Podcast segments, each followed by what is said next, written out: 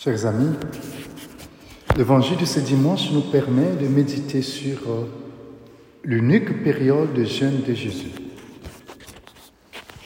C'est bizarre. Je croyais que Jésus avait été tenté par trois fois au désert. Une première fois, quand il eut faim. Une deuxième fois, quand Satan a demandé à Jésus de se jeter depuis le pinacle du temple et la troisième fois, quand tu l'as invité à se prosterner devant lui. Et c'est vrai. On trouve ces trois tentations dans les évangiles selon Matthieu et Luc. Mais ici, rien de tout cela. Le récit est court, bref. Il y a juste ces quelques mots. Jésus est poussé vers le désert et il est entouré de bêtes sauvages, mais servi par des anges. Si l'évangile d'aujourd'hui est si court, c'est parce que Marc veut présenter la plus grande de toutes les tentations, celle de l'exclusion. Oui, Jésus est expulsé, c'est le terme grec qui est utilisé il est expulsé comme un fœtus est expulsé hors du ventre de sa mère pour être lancé dans le monde extérieur où il devra affronter le froid, la faim, la soif. C'est la première et la plus douloureuse de toutes les expériences pour un homme quand il arrive sur terre. Se sentir expulsé, chassé de chez lui. Jésus a vécu jusqu'à 30 ans environ à Nazareth. Et voilà, et voilà qu'il quitte le confort de l'amour de sa mère et de son père adoptif pour connaître la trahison et l'abandon sur la croix. Car l'abandon, c'est encore pire que la solitude.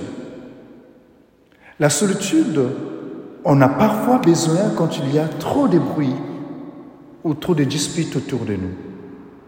Cela fait parfois du bien d'être un peu dans le calme, seul.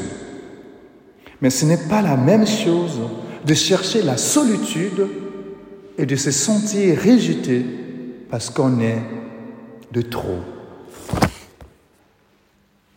Cela peut arriver dans une famille, quand une mère et son fils deux frères ou deux sœurs sont tellement unis que le père ou le troisième enfant se sentent comme rejetés, exclus de cette complicité qui s'est créée à côté de lui, sans lui. Il y a alors mille bêtes sauvages qui assaillent alors le malheureux. Jésus a voulu connaître personnellement cette déchirante expérience car c'est comme une blessure dans le cœur. C'est une plaie sanglante qui reste béante dans le cœur. Jésus l'a vécu, mais il n'était pas seul. Des anges étaient là pour le servir. Il y a toujours autour de nous des anges qui veillent sur nous. Comme vous le savez, il est dit que l'homme ne vit pas seulement de pain, mais de toute parole de Dieu. Et lorsque nous vivons dans la grâce, grâce à la parole de Dieu, nous sommes servis par des anges. Et aussi, cela peut être la mère de famille qui voit son grand garçon rester toute la journée sur son lit. C'est la femme, l'épouse qui voit son mari sombrer peu à peu dans la déprime, parce qu'il se sent dépassé par les exigences de son travail. Il y a toujours des anges qui veillent sur nous. Et c'est vous, frères et sœurs, qui aujourd'hui soutenez par votre prière ceux et celles qui se sentent rejetés.